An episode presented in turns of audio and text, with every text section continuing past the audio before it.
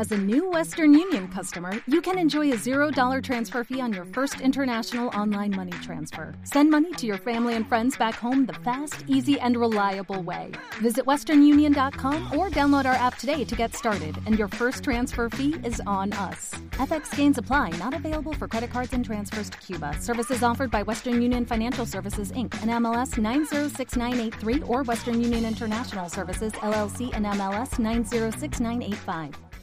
Bienvenidos a Review, el programa de fuera de series que dedicamos a analizar una serie a fondo y hoy lo haremos con El desorden que dejas, el último gran estreno de la serie española de Netflix en este 2020 raruno que hemos tenido y que llegó a la plataforma el viernes pasado y mucha gente no ha podido evitar ver en maratón en su primer fin de semana. Así que vamos a analizar eh, las claves de este enganche. Como siempre, este podcast será, eh, tendrá una parte sin spoiler y después, tras oír la canción de la serie, que además es muy bonita, la comentaremos también con spoilers. Para ayudarme, yo soy Álvaro Nieva y tengo conmigo a Aloña Fernández Larrechi.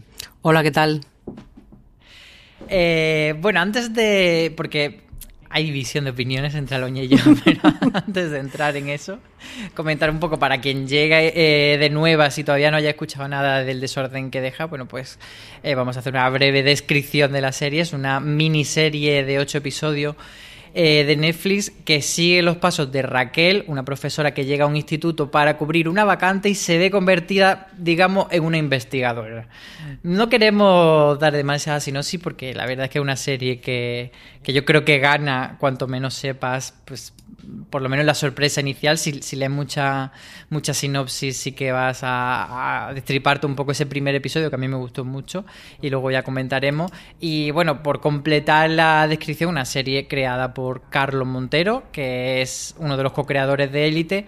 Está basada en un libro que él mismo escribió hace unos años y él ha sido el encargado de autoadaptarse y tiene como protagonista a Inma Cuesta, Bárbara Leni, Aaron Piper, entre otros. Así que es una serie que tiene bastante tirón, primero porque Aaron Piper es la estrella de élite a nivel internacional, pero también porque Cuesta y Lenny son dos actrizones que yo creo que le dan mucho empaque a la serie. Eh, como decíamos antes, vamos a empezar sin spoiler, así que abre fuego a Loña. ¿Qué te ha parecido así en términos generales el desorden que dejas?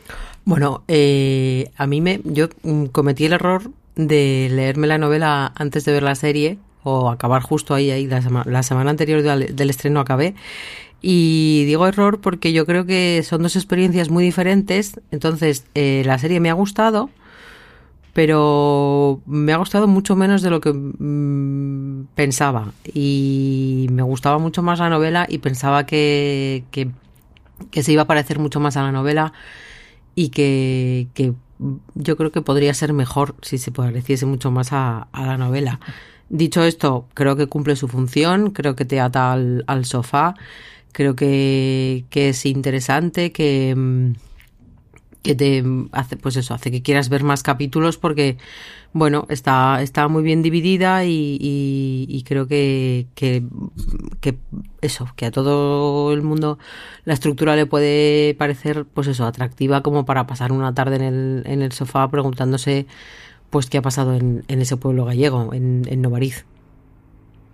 Pues eso que comentas de, la novela te lo voy a preguntar luego en la parte con spoiler otra vez porque yo hice lo contrario, yo eh, quise ver, quise que mi primera fuente de información fuese la serie, entonces me dejé la novela para más adelante, así que luego me cuenta un poco esa diferencia. Y yo mi opinión general es que una serie súper disfrutable, lo mismo que, que opino de Élite, que es una serie con la que me lo paso pipa, pues aquí eh, llevándolo a otro terreno que es verdad que Élite tenía eh, su parte de misterio, pero luego tenía una parte como más de salseo adolescente genérico que no estaba tan atado al misterio. Aquí sí que es una serie todo el rato de misterio.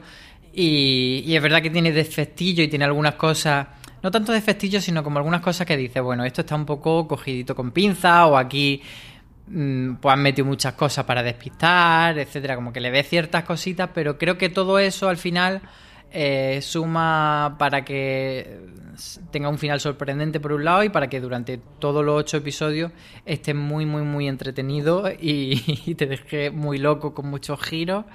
Y, a mí yo creo que eso es, lo mejor del desorden que dejas, que además que yo intento pensar, y, me pasó también con, con Élite, que la gente me decía, bueno, ¿y qué puedo ver ahora que he visto Élite de este estilo? Y yo pensaba, es que no hay algo como Élite, porque te podría decir Gossip Girl, está mucho más diluida y es más lenta y acaba siendo más rollo. Te podría decir eh, Pretty Little Liars, pero es mucho más petardo. Entonces, con el desorden que deja, eh, me pasa un poco eso, que hay muchos thrillers mm, de pueblo y muchos thrillers criminales, pero a este nivel de, de hoy, yo, yo, y de pa'lante, pa'lante, se me ocurre un poco.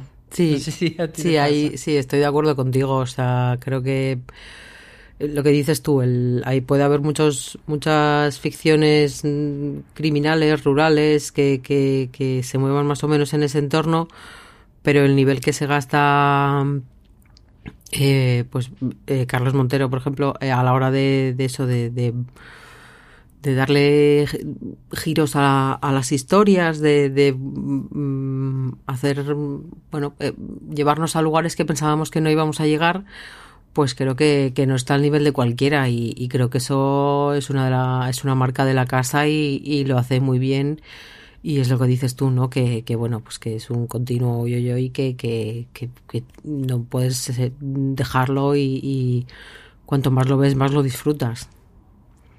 Sí, de hecho yo recuerdo en una entrevista, creo que fue de la tercera temporada de Élite, que él decía que pues eso que le gustaba que, que tenía el, miedo al horror vacui y que le gustaba meter muchas cosas y que era un poco marca de la casa y, y creo que es lo contrario a lo que le pasa a muchas series que tienden a dosificar en plan, pues en este episodio pasa una cosa importante, en este siguiente va a pasar otra cosa importante. Y solo hay un bit de información realmente notable en cada episodio. Aquí no, aquí va muy a fuego y a mí es lo que, lo que me divierte. Antes de pasar a la parte con spoilers, sí que te quería eh, preguntar a Loña dos cosas que yo creo que sí que para la gente que todavía no lo haya visto puede ser muy decisivo a la hora de, de elegir si ver o no el desorden que deja es si creemos que la serie se resuelve bien, más o menos, porque siempre con esto de los misterios depende mucho. El disfrutar el camino es importante, pero también cómo se cierre. Y por otro lado, si directamente la recomendarías o no. Yo creo que sí, que sí que se cierra bien porque creo que es, es mm, yo creo que nadie lo espera, ¿no? Es, es un cierre sorprendente y a la vez que, que, que te que te acabas creyendo, o sea, que, es factible.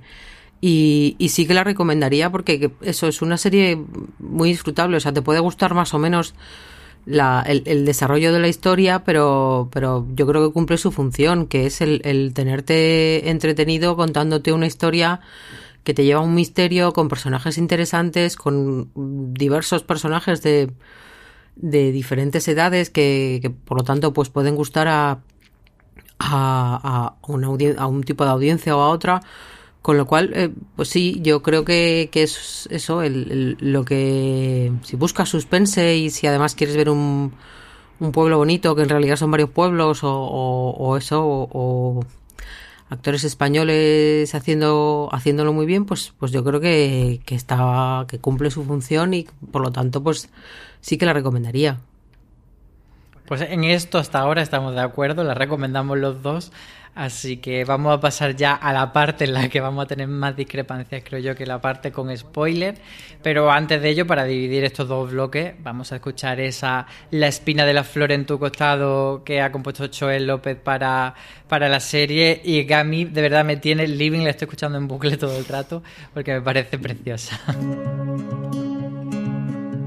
Te venir con la espalda pintada, rompiendo la niebla de mi madrugada. ¿Qué quieres de mí? Tendré que pedirte que nunca te vayas, tendrás que rogarme que salga de aquí, no sé si eres un pez eres la espina de la flor en tu costado.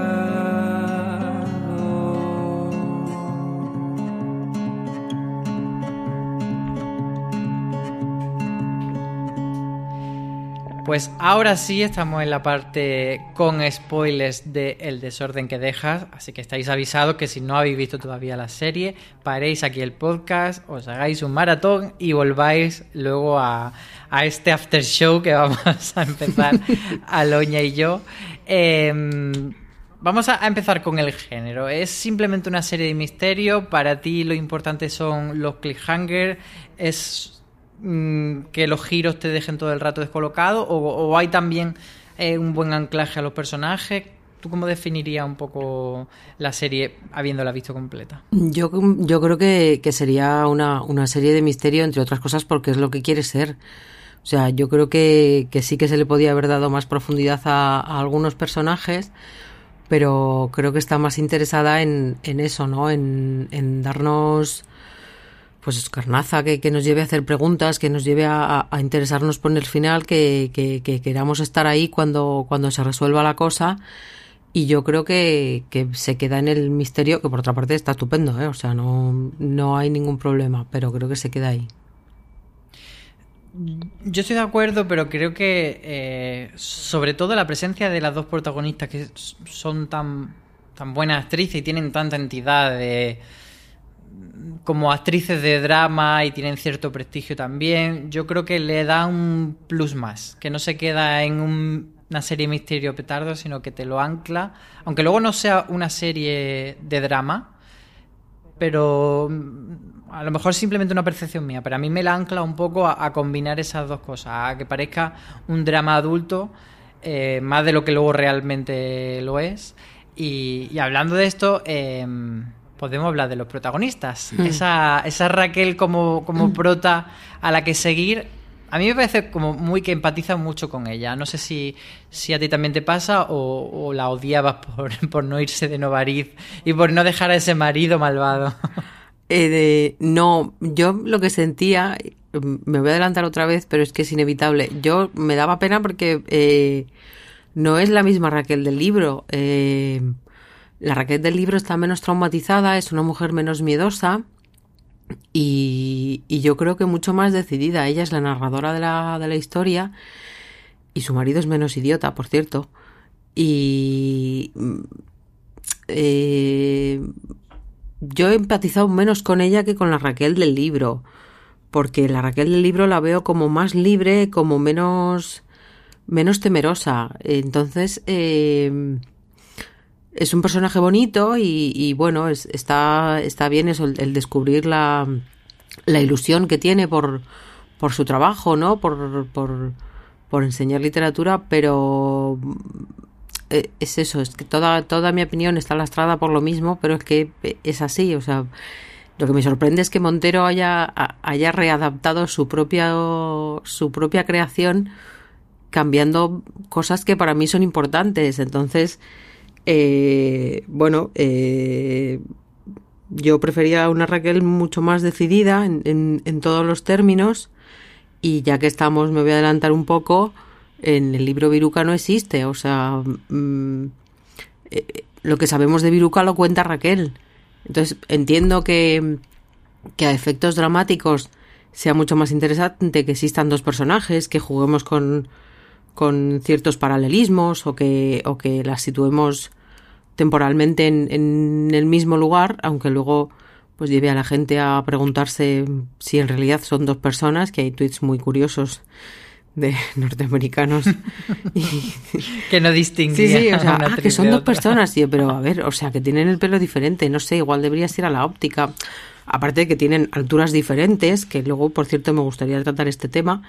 eh, me sorprendió, me, sorprendió un poco es- esa curiosidad, ¿no? Que haya gente que, que no las distinguiese, pero bueno, que eh, entiendo que, que, se haya hecho persona, pero mm, eh, ¿sabes? No, no, no sé si, si me acaba de convencer eh, o que se cuenten las dos historias a la vez o que mm, sea tan mala. Igual yo no me la imaginaba tan, tan perversa, tan... Porque en el fondo acaba siendo un poco perversa, o sea, nos puede dar un poco de pena cómo acaba, pero, pero tampoco... Tampoco es trigo limpio. Eh, no sé, ¿tú, ¿tú qué opinas?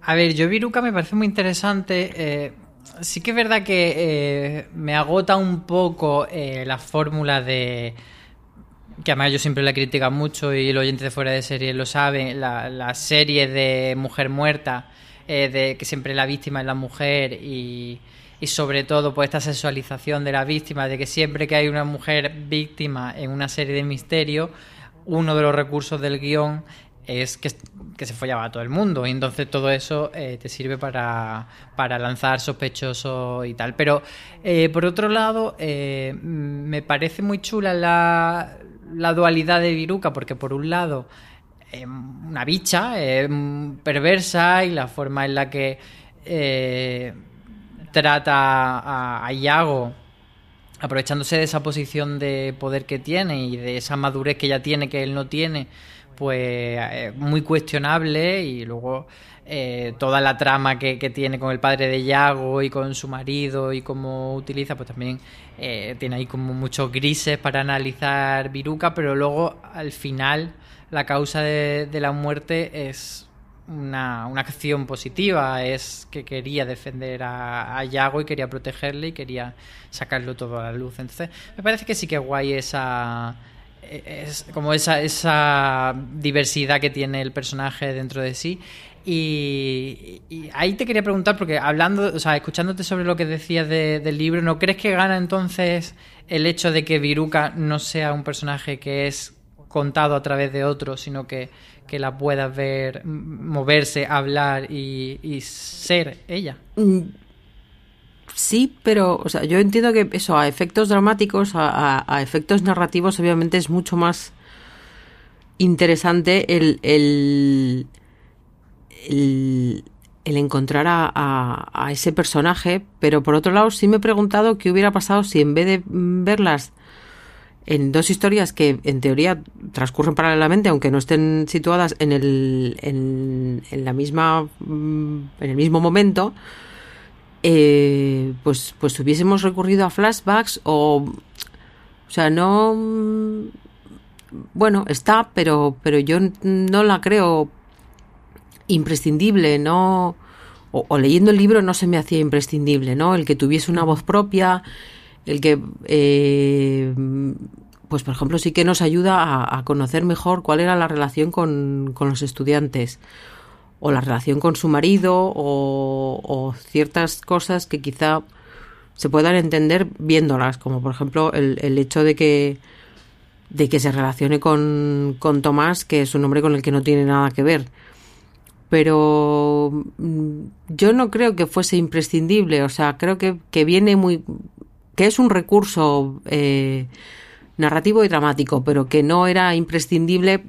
No me molesta, me molesta más el, el uso que se hace de ella, ¿no? El cómo se utiliza, pues para, para eh, crear el misterio, el, el- en el fondo lo que nos interesa es eh, mm, ver cómo, cómo, cómo acabó donde acabó, ¿no? Entonces, eh, siempre va a tener, eh, va a ser la parte de la trama en la que dices, bueno, vamos a ver si descubrimos un poco más cómo hemos llegado a, a ese trágico final. Pero no, como, como conocedora de la historia antes, no es algo que diga, ah, mira, pues ahora puedo saber un poco más de, de esta persona.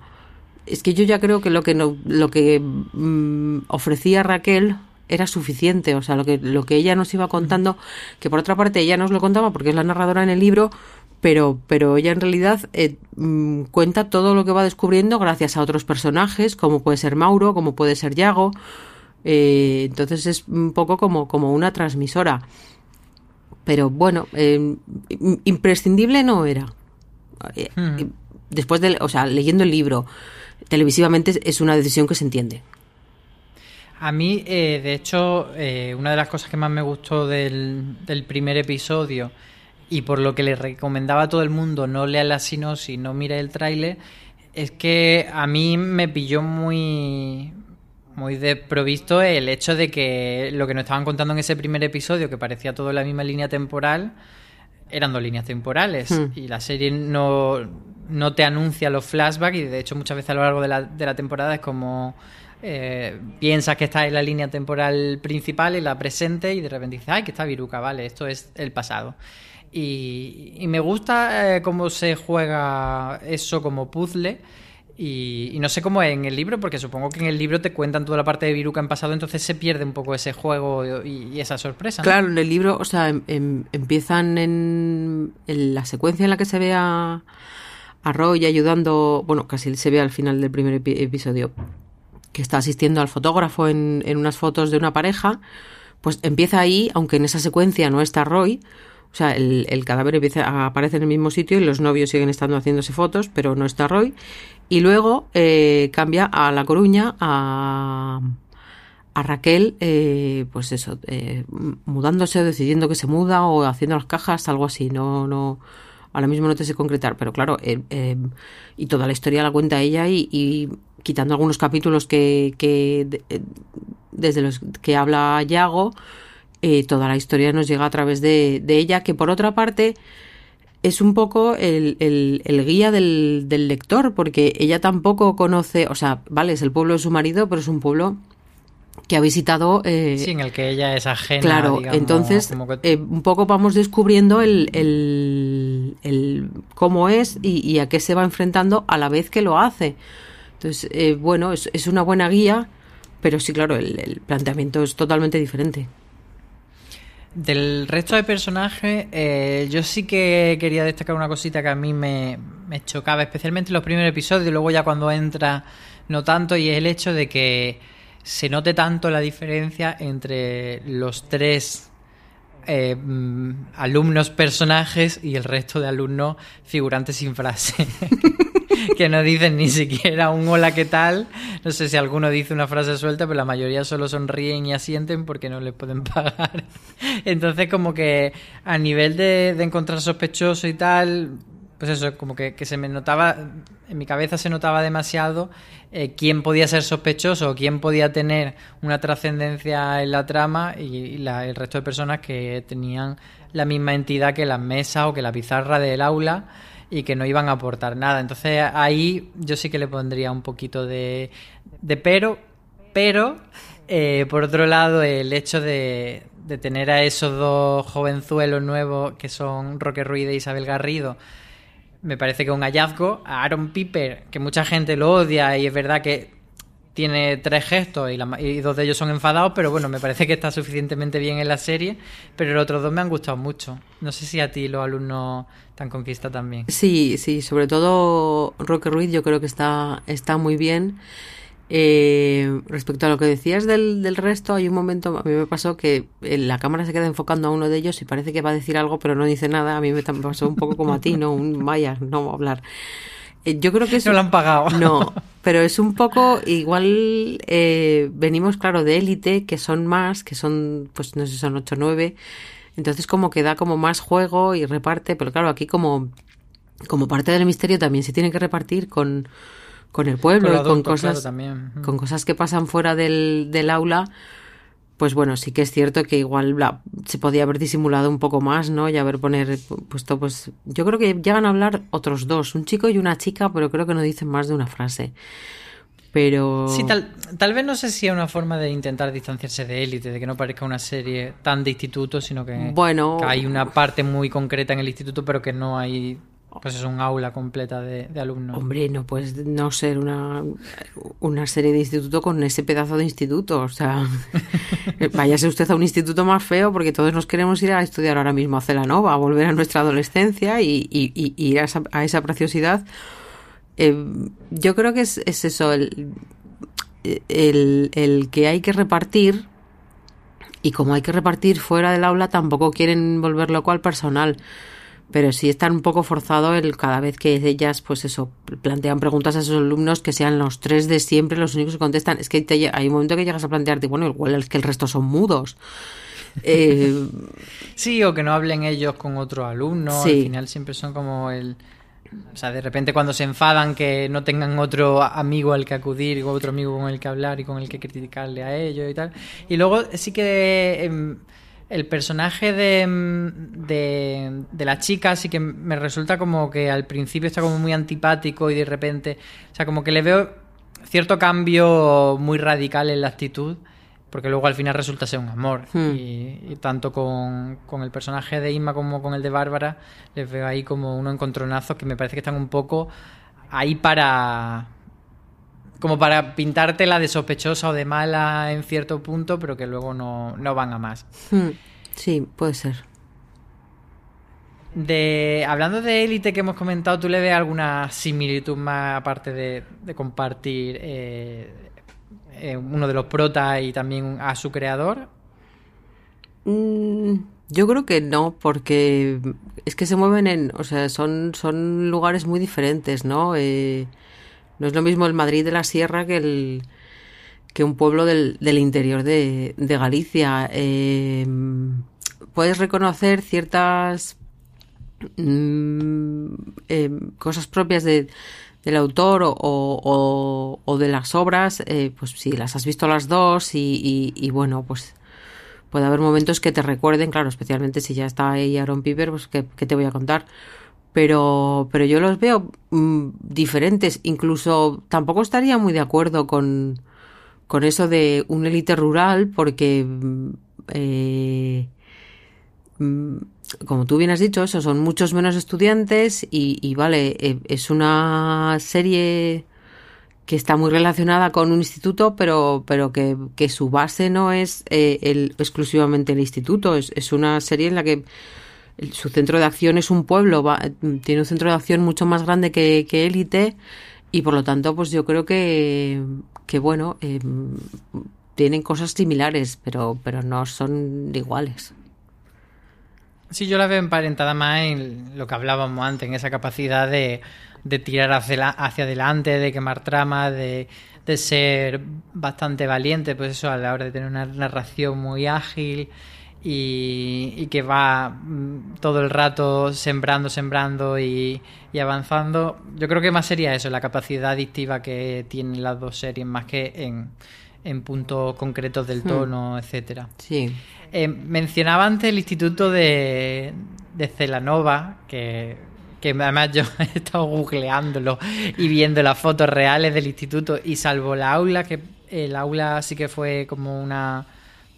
No fue decorado de plató, pero sí que se hizo allí en el instituto, se hizo un aula nueva, porque las aulas que se ven en la web de- del instituto son más cutrecillas, pero por ejemplo la biblioteca es la biblioteca real, el claustro el, el claustro real, y la curiosidad es que mm, el instituto donde estudió el propio Carlos Montero, y él pues se ha querido llevar allí a su zona, a la zona donde él creció y donde vivió mucho tiempo, esta serie. Y, y no sé si de las localizaciones tú destacarías también en algo más que te haya llamado la atención. Bueno, yo puedo decir que he paseado por esas calles, que no son Celarova, sino que eh, eh, me ha parecido reconocer a Yariz, que es otro pueblo muy cercano de, de Orense. Eh, creo que está muy bien, creo que, eh, bueno, este año hay, son varias las producciones que, nos han demostrado que, se puede salir de Madrid y hacer series, series preciosas y estupendas con su, con su idioma, con sus características y con su, su, su identidad propia, ¿no? Y bueno, eh, a mí es que el, todas esas montañas, todo, todo eso, eh, esos lugares en los que, bueno, están las termas, pero también están esos paseos por el monte que, que da a veces eh, Raquel, o luego también el, el mirador del Sil, que la parte que sale es de, es de Lugo, pero también transcurre por, por Orense y, y es un lugar precioso. Entonces, a mí la verdad es que como, en cuanto a localizaciones me, me ha encantado y, y creo que, que está muy bien, pues bueno, que alguien... que- porque la parte de Galicia de la costa ya la habíamos visto en varias series, ¿no? Y siempre es más atractiva, más vendible, más que le, le- puedas hacer al ojo al, espectador, pero está muy bien que se hayan decidido por, por el interior y por, por una cuestión, pues, por una ambientación más o menos montañosa, verde y, y, como no, sobre todo lluviosa también. Y a mí me llama la atención que un pueblo moderno y yo creo que en esto se da un paso a eliminar ese cliché mm, que yo creo que nace un poco de, de guionistas que viven en la ciudad y se piensan que en el campo solo hay vaca y gente que vive en los años 70.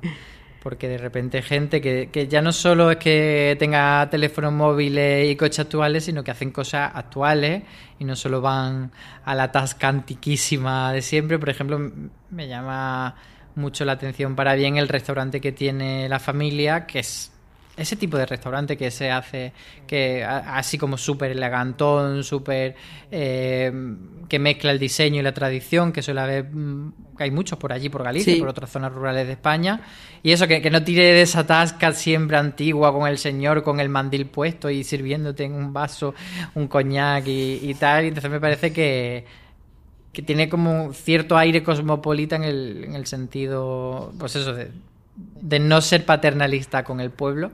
Y, y me gusta mucho y, y coincido contigo que todos esos paisajes le da muchísima personalidad porque estamos un poco aburridos de ver siempre lo mismo y lo genérico. Yo creo que a nivel global eso también gusta mucho.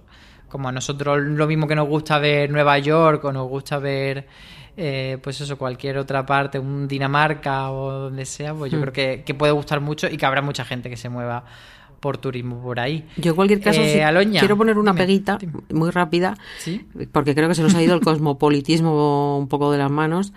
Eh, el pisazo, los pisazos de Viruca y, o de Viruca con Mauro, bueno, va, lo voy a, Bueno, pero lo voy a que, dejar. a ver, el- Yo creo que, yo eh, o creo sea, que, el, el piso de Viruca eh, me parece, me parece muy, muy de cosmopolita, muy de que sí que luego se explica que ella tiene sus gustos, sus le gustan las cosas caras, le gustan las cosas de diseño y probablemente pues el cuadro estupendo, pero em, ah, me- me- o sea, me Yo- toca yo un poco y la yo creo que a la la audiencia que gallega me- le va a chocar, ¿eh? o sea, es, es como, mm, perdona, o sea, eso dónde Mm. está y, y cuánto cuesta, porque eh, mm, creo que Desde se luego es, es un interior carísimo, pero yo lo veo bien justificado en el sentido, por lo que tú dices, de que de cómo es Viruca y por otro lado, pues por cómo eh, querer tener un piso así le afecta a ella a- y la lleva a, a enredarse en millones de cosas de, de deber dinero y de chanchullo y tal. Y sí que me parece como un nivel de egocentrismo enorme tener una, una pared entera de tu casa con tu foto, pero está muy, muy justificado para luego el momento guarruno. Ay. Sí, ya. aparte, aparte del momento guarruno, ¿cuál ha sido para ti el mayor shock o uno de los mayores shocks que te ha dejado el desorden que dejas? Voy a abrir yo fuego. Venga. Bueno, no sé, no sé si sería el mayor fuego, o sea, el mayor, el mayor shock, pero desde luego yo creo que uno de los momentos más traumáticos de la temporada es cuando se muere el pobre Nanuk. que, que pobrecito el perrete, que además se muere para luego tener poca trascendencia su muerte porque lo matan casi sin querer y, y es como muy terrible y además me hace mucha gracia que, que casi afecta más que cualquier otra otra muerte. E- Ese momento que vemos a Ima Cuesta y a Tamar Nova en la sala del veterinario totalmente destruido, mucho más que cuando se muere la madre. Me hace, me hace mucha gracia por contraste. En, en el libro vienen a, viene a decir un poco que, que esto, o sea, que si el perro se salva, se salva nuestra relación y, en, y si se muere, se muere. Y es un poco así, ¿no? Eh, yo que soy propietaria o, o dueña o madre de, de bichos, entiendo sus, sus sentimientos, pero sí que, bueno, eh, a mí la verdad es que me, me causó más impacto en, en el libro, tengo que reconocerlo, porque fue como, no puede ser, no puede ser, porque claro, está como más presente, juegan más con él eh, y, y luego yo creo que está contado como, como más largo, ¿no? Como que se le da más, más presencia. Eh, yo creo que el, el- conociendo la historia es más difícil que, la que, que algo te sorprenda. Pero sí que me sorprendió el final porque es un poco diferente y, y bueno, eh, es una versión del, del mismo final que es plausible, que no cambia mucho en sí misma la, la, la conclusión y que bueno, yo creo que está hecha un poco para, para que eh, Yago y Raquel vuelvan a verse en el, en el hospital, a pesar de que bueno, luego él salga ahí como un poco corriendo y, se vaya sin decir nada y con su cara de seto, pero, pero bueno, eh, yo creo que fue una de las cosas que más me me sorprendió el, el momento estrella del coche. El momento estrella del coche no, no, no es del libro y, y es como más sorprendente. Pero claro, es que si ya vienes con, con la lección aprendida de casa es más difícil que digas, ostras, pero sí, es cierto. A mí es que además, eh, en cuanto al, al perro, yo es que ya, ven- ya vengo traumatizada de lo de veneno, entonces eh, me está empezando a molestar un poco esta facilidad que tenemos para cargarnos mascotas. Y es triste porque además es un perro muy bonito, todo hay que decirlo. Pero no matéis a chuchos tampoco, No. por favor, Y si nos estáis Ni a gatos, o sea, por favor, dejemos a, a los, a los animales en paz, que luego la gente hace cosas. Sí. Eh, a, mí, a mí varias cosas sí que, que me han gustado. También, por ejemplo, me gusta mucho la trama de Roy y mm, todo eso de, de cuando hacía esas redacciones eh, con Viruca y que ella le anima y tal. Y luego, en general, toda la parte en la que Viruca se enreda con los alumnos y como que trasciende un poco la línea de lo que debería de la confianza que debería tener con su alumno me, me gusta bastante. Luego hay otras cosillas que quizás no nos han gustado tanto. Y, y aquí vamos a ponernos quejicosos y vamos a poner nuestras pegas. Una de ellas para mí sería, eh, digamos, eh, el mayor momento de what the fuck que hace esto aquí es cuando aparece la señora del bar y su hijo con la escopeta en mitad del bosque. Que, para mí, o sea, que me venía ese momento de, de la peli de Indiana Jones el Templo Maldito cuando aparece la caballería justo en el momento idóneo a salvar a, la situación.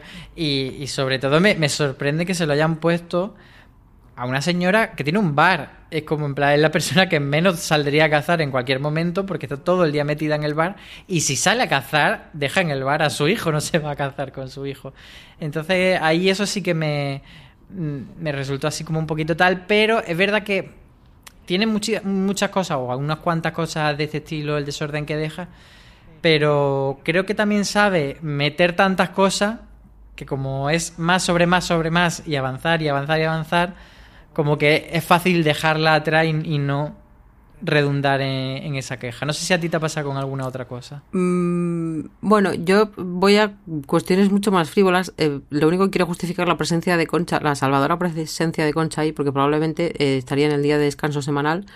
Y entonces a mí me parece plausible. Igual Pero justo en ese árbol estaba ella ahí esperando. Bueno, en realidad estaba, en realidad debería haber estado más cerca. O sea, ese rato en el que están corriendo y, y vemos ahí a, a Touriñán y, y al otro buen hombre corriendo ahí detrás de, de la buena de Ima Cuesta, se me hizo un poco larguito. Eh, y te quiero decir que también nos han robado una estupenda frase, porque ahí debería haber estado Yago y Concha le dice a Mijail, Mijail, al joven apúntale a los huevos, que hubiese quedado como muy, como muy graciosa. Eh, yo voy a por quejas mucho más frívolas. Como por ejemplo, eh, ¿por qué ponemos planos largos a Inma Cuesta con Roberto Enríquez? Que parece que Inma Cuesta acaba de salir del Señor de los Anillos y, Roberto Enríquez es una persona al- altísima. O sea, eh, mm, hay un plano en, medio del claustro del instituto que dices, ¿por qué? O sea, no, no, no, que- queda raro. Y, y otra cosa aún más frívola es, eh, con todos los respetos, el actor elegido para hacer de Tomás, yo en mi imaginación, o sea, cuando leí la novela, obviamente sabía que había personajes, pues, pues que Irma Cuesta iba a ser Raquel, que, que Aaron Piper iba a ser eh, Yago, pero al hablar de Tomás me imaginaba a, a un gallego de Santiago, no a un gallego mm, tan gallego, o sea, gallego de Santiago me refiero a cuanto más pijo, más vistoso, más o, o- o un pijo de la Coruña, que me da igual. Pero, pero ha salido tan, tan cerrado, tan empresario, que es que hay momentos en los que dices, pero, pero ¿qué va a hacer la Bárbara Leni con este tío por mucho dinero que necesite, oiga? O sea, es como, uf, no, no, no acabo de, de entenderlo, pero bueno, pues nada, pues es así. O sea, está muy bien hecho porque es un señor muy gallego y tiene mucha cara de gallego, ok. Pero igual había que haber forzado menos el, el, el, el toque paisano y haber eh, tirado un poco más por, por un toque, pues igual es por- como el, el pijo, el, el petardo con el que se, ahora no me sale el nombre, el con el que le pone los cuernos Raquel a, a Germán.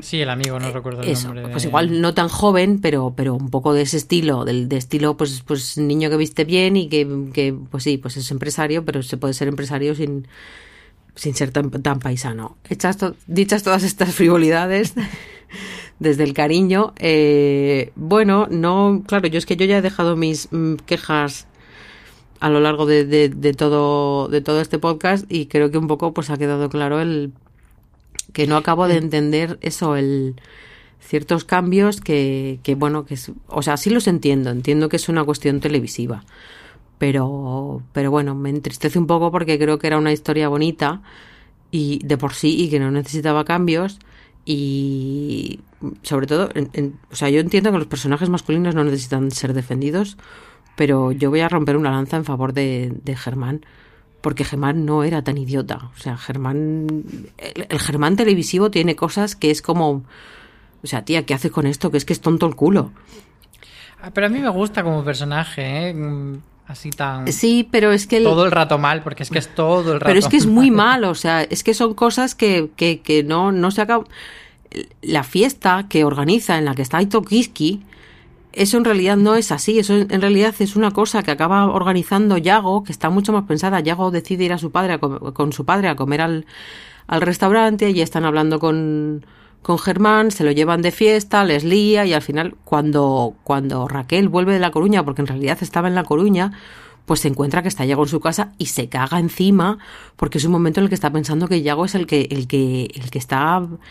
eh, el, que, Sí, el, culpable, ¿vale? Entonces, eh, eh, pues, pues me parece mucho más interesante en cuanto a, a desarrollo y en cuanto a miedo que, que pues eso, el, el vamos a hacer una fiesta, el como soy idiota voy a, eh, a, em, invitar a los alumnos de mi mujer, que yo creo que a ningún marido de profesor se le ocurriría en la vida, o, o de profesora, se le ocurriría en la vida, y, y, mm, no sé, es, es, es que lo veo como muy bobo, como muy... meh. Entonces me da un poco de pena que, que, que Tamar Nova se vea... mm, que, que tenga que, que, pues eso que es que me parece muy tonto en serio y, y no le Pero, pero es tonto y adorable a la vez, porque Tamar Nova tiene ese puntito de, de achuchable siempre. Eh, acercándonos ya al final, hemos comentado que sí que mm, en términos generales nos ha gustado ese final y nos ha parecido bastante sorprendente. Pero sí que quería eh, preguntarte a ti si tenía alguna otra teoría de lo que podía pasar. Quizá a ti te pasó leyendo el libro y a mí viendo la serie, porque yo mm, por, un momen- por unos momentos pensé que me engañaron bastante bien, por ejemplo, con lo de Germán, sí que pensaba que podía haber estado implicado. Luego lo descarté porque me parecía obvio. Y hubo un momento en el que, como se tejía toda esa relación complicada entre Yago y su padre, pensé que uno de esos arrebatos que tenía de ir a Yago podía haberse cargado ahí la viruca y que su padre lo hubiese encubierto. Entonces, que todo eso que piensas que, es- eh, el padre e hijo están tan alejados que al final pues hiciese de padre y sí que lo, lo hubiese encubierto. Pero no, tenemos esta trama de corrupción de menores con altos cargos de la Junta y de Galicia. Eh, a ti, eh, pues eso, eh, cuéntame. ¿Tuviste alguna otra duda o alguna otra teoría por el camino? Mm, Yo sí que llegué a pensar en, en Germán, lo que pasa que eso no me acababa, no acababa de situarlos juntos en, eh, o sea, cómo podía haber llegado eh, al- el por qué. No, no encontraba una, una razón lo suficientemente fuerte, a pesar de que, por ejemplo, en la serie juegan con, con el hecho de la pasta para que aceleren los trámites para el restaurante. Y, creo que eh, una de las cosas que hace muy bien la serie es el, ponernos los dientes largos, porque todo el mundo mira una pantalla, pero tú no puedes mirar esa pantalla. Y cuando vas a ver esa pantalla, que es cuando eh, Raquel enchufa el, pincho en el ordenador, aparece el otro para decirle que, bueno, para llevársela, básicamente. Entonces está muy bien aguantado el, no te vamos a contar cómo, qué, ha pasado aquí. Eh, creo que es un final sorprendente porque se pueden barajar varias cosas. eh, en, en este tipo de series pues siempre hay un, abanico de posibilidades y creo que, que juega muy bien el, el- desorden que dejas, juega muy bien la suya porque no es, no es un no es una solución como muy eh, conocida, muy socorrida, muy que digas, hostia, esto ya, esto ya lo he visto de alguna manera, sino que, que bueno, eh, se saca, hay unas que tenía guardado en la manga del, del que no sabíamos nada Y... Sí, además que se siembra muy sutilmente solo en una escena, que por lo Mm. menos que yo recuerde, que es la de la fiesta, cuando eh, como que le tocan el culo a Yago Sí. y él le dice como... Y tú en ese momento piensas, bueno, además eh, se prostituye, pero piensas que se prostituye él y, y como que lo dejas pasar porque no vuelven a mencionarlo y cuando llega, por lo menos a mí me pasó, que fue como, ostras, esta, esta escena entonces no, no te viene como algo que dice por la cara, porque es verdad que un final que es muy alejado de la mayoría de las sospechas principales que había, Hmm. pero por otro lado no, no está no, no, no cae del cielo. Mm, Sí, o sea, está, está justificado, se entiende, y, y- y tiene su, su razón de ser. Mm, Quizás se podría haber explicado más o se podría haber, bueno, indagado un poco más o, o- o- es que claro, se queda en algo tan, por otra parte pasa tan rápido, ¿sabes? Te pasas ocho capítulos esperando algo y, en- tres minutos te dicen, ahí está. Entonces te quedas un poco como, como sorprendido, pero yo creo que está, que está muy bien llevado, que está muy bien mantenida la, la sorpresa y, y, y bueno, eh, por ese lado creo que está muy bien resuelto.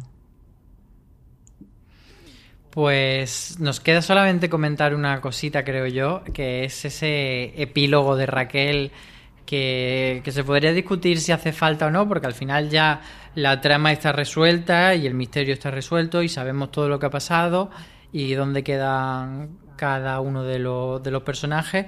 Raquel se va del instituto, se despide de todos los que han sido sus alumnos de los cuales sospechó durante mucho tiempo que querían matarla y, y luego queda de una manera bastante amigable con ellos eh, pues esa, con esa conversación con Roy o luego dándole eh, el libro a su otra alumna pero eh, después de eso tenemos como un epílogo de unos meses después de Raquel en Coruña eh, reconvertida a a incipiente escritora. No sé a ti qué te pareció esto, si te gustó, porque a mí la verdad es que mm, es lo que digo, me parece que no es realmente necesario, pero sí que me parece bonito darle al personaje ese final como decir, mira, después de todo lo que has pasado, pues toma este regalito. Mm, Pido perdón por pido perdón por ser pesada y reiterativa, pero Pero en el libro, en el libro, el libro lo escribe Germán. Ah, o ¿y sea, no te parece mejor que lo escriba ella? mm, no, porque eh, Porque a mí de, de- de hecho me gusta que durante, el, durante toda la serie él ha estado intentando hacer un libro y al final pues ese, ese- esa conversación de vaya, era yo el que quería escribir un libro y lo estás haciendo tú.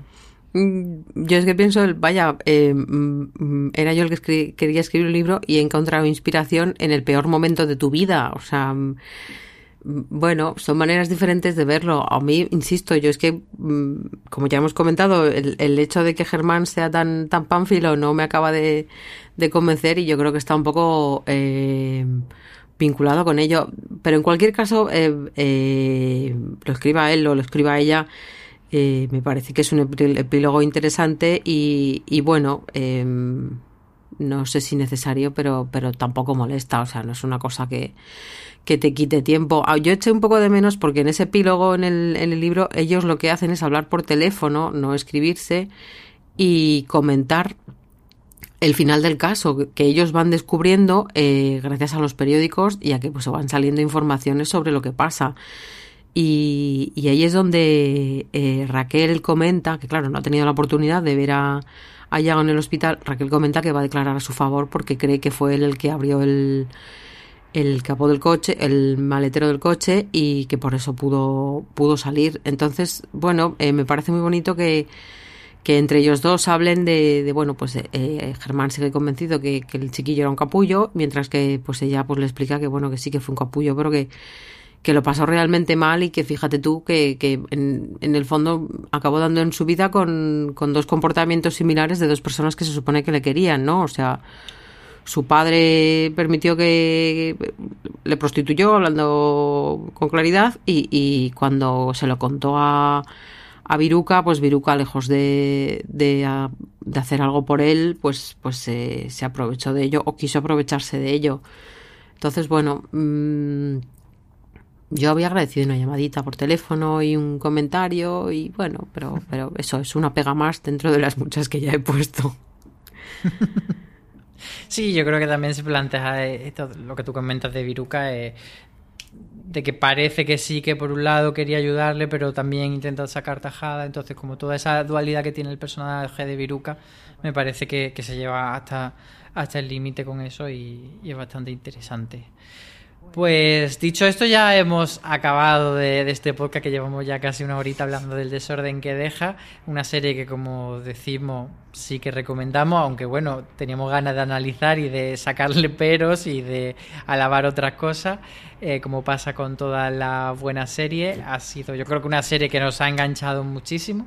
Así que, pues nada, dejadnos en los comentarios eh, qué os ha parecido vosotros si habéis llegado hasta aquí, que seguro que también tenéis muchas cosas interesantes que decir, muchas cosas de las que poner peguitas como nosotros.